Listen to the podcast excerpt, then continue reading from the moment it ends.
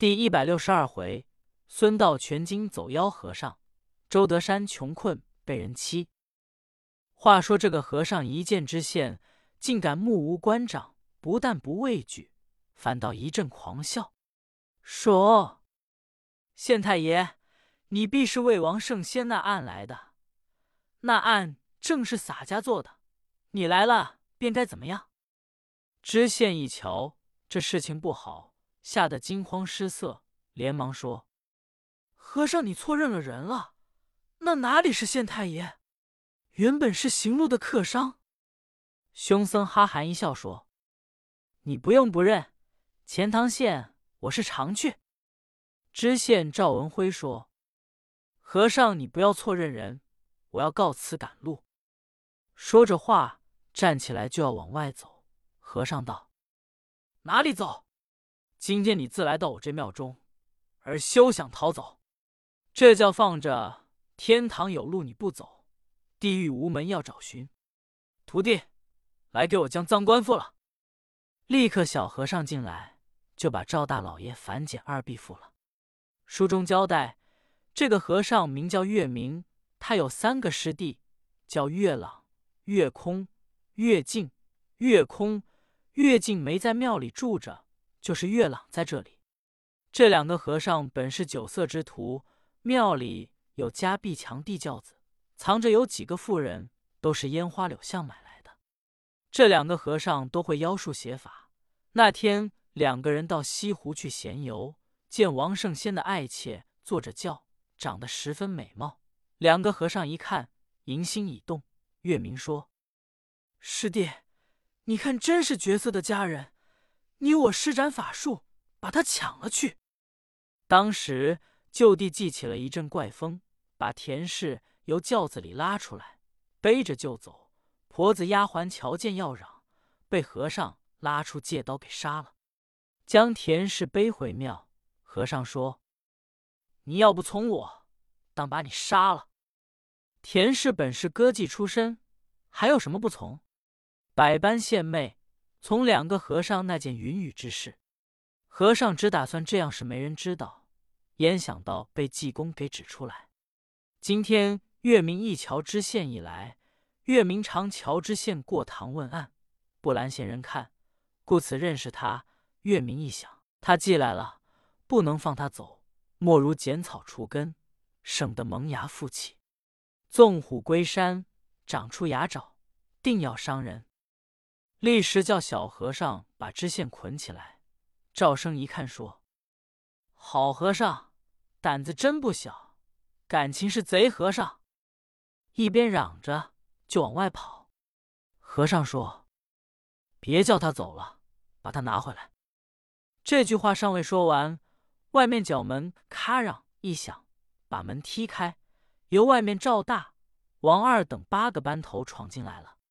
这八个班头也是出来私访，刚来到庙门首，就听里面赵声喊嚷，八个头儿把门踢开，各拉铁尺闯进来，就要动手。和尚用手一指，用定神法把八个人俱都定住。和尚伸手拉戒刀，刚要杀人，就听外面一声喊嚷：“好孽障大胆！光天化日，朗朗乾坤。”竟敢在此要杀人，待山人来也！和尚一看，来者正是孙道全。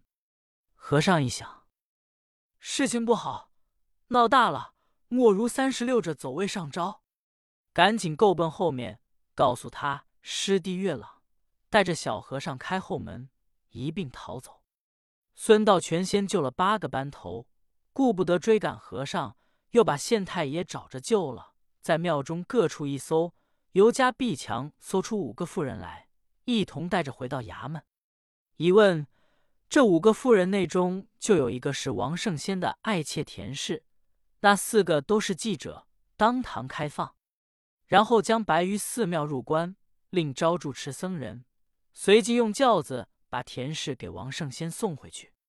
田氏见了王圣仙，还说没有失节，其实。跟和尚睡了两夜了，这也是王圣先报应。他素来常常霸占良家妇女，叫他的爱妾被人家抢去。田氏本是他心上的人，见找了回来，很喜欢，叫知县案后访拿和尚。知县总算便宜，没被参了。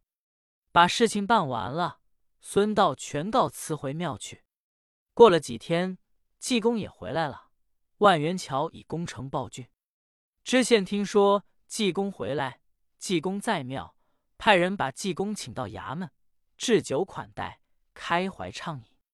吃喝完毕，知县说：“圣僧没事，在我衙门多住几天，可以盘桓盘桓。”和尚说：“我得赶紧走，还有要事，你我暇时再谈。”和尚告辞，出了钱塘县。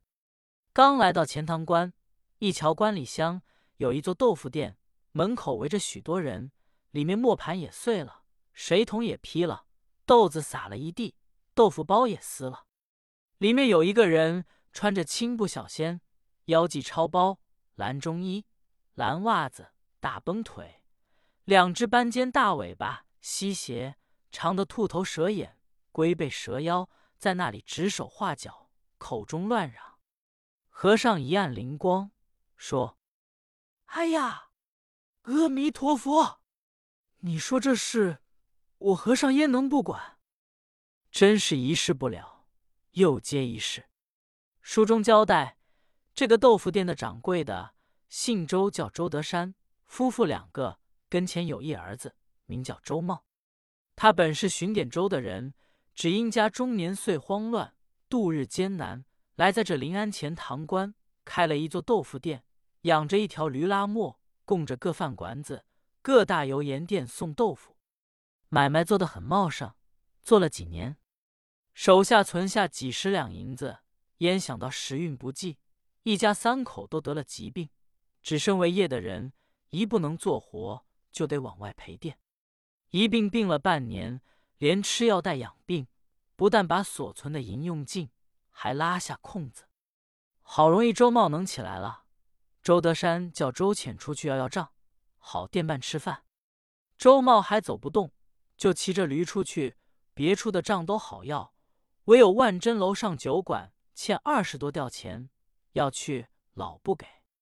这个饭馆子的东家姓孙，原本是本地的泥腿，外面嚎叫麻面虎孙太来。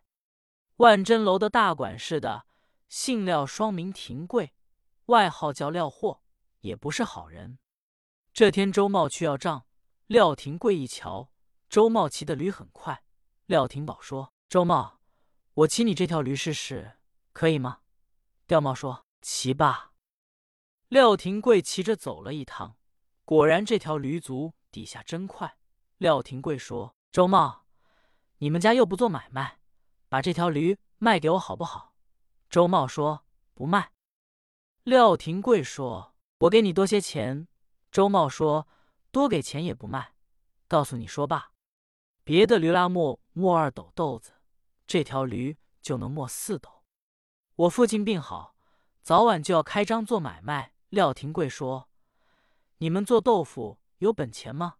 周茂说：“没有，等开张再设法子。”廖廷贵说：“不要紧。”你们那时开张没本钱，我借给你。周茂说：“好。”跟万珍楼要了几吊钱回来了。后来就把万珍楼的欠账也要完了，都垫伴着吃了饭。好容易周德山病体好了，想要做买卖，没本钱，到处去借也借不来了。周茂忽然想起廖廷贵说过要做买卖，他借给本钱。周茂跟他父亲一提，周德山说。你去借去吧。周茂就来到万珍楼说：“廖掌柜，现在我父亲好了，要做买卖没本钱。前者你提过，没本钱，你借给我们。我父亲说叫我跟你提提，借二十吊钱。”廖廷贵说：“现在我可没钱，我给你转借罢，你明天来拿。”刁茂一听，好欢喜，回去。次日又去，一见廖廷贵，廖廷贵说：“你要借二十吊，可不行。”我只给你借了十吊，一个月一吊钱利钱。周茂一听，一皱眉说：“利钱太大点。”廖廷贵说：“利钱大还没处借去呢。”你赚大你就别借。”周茂一听无法，说：“就是罢。”廖廷贵说：“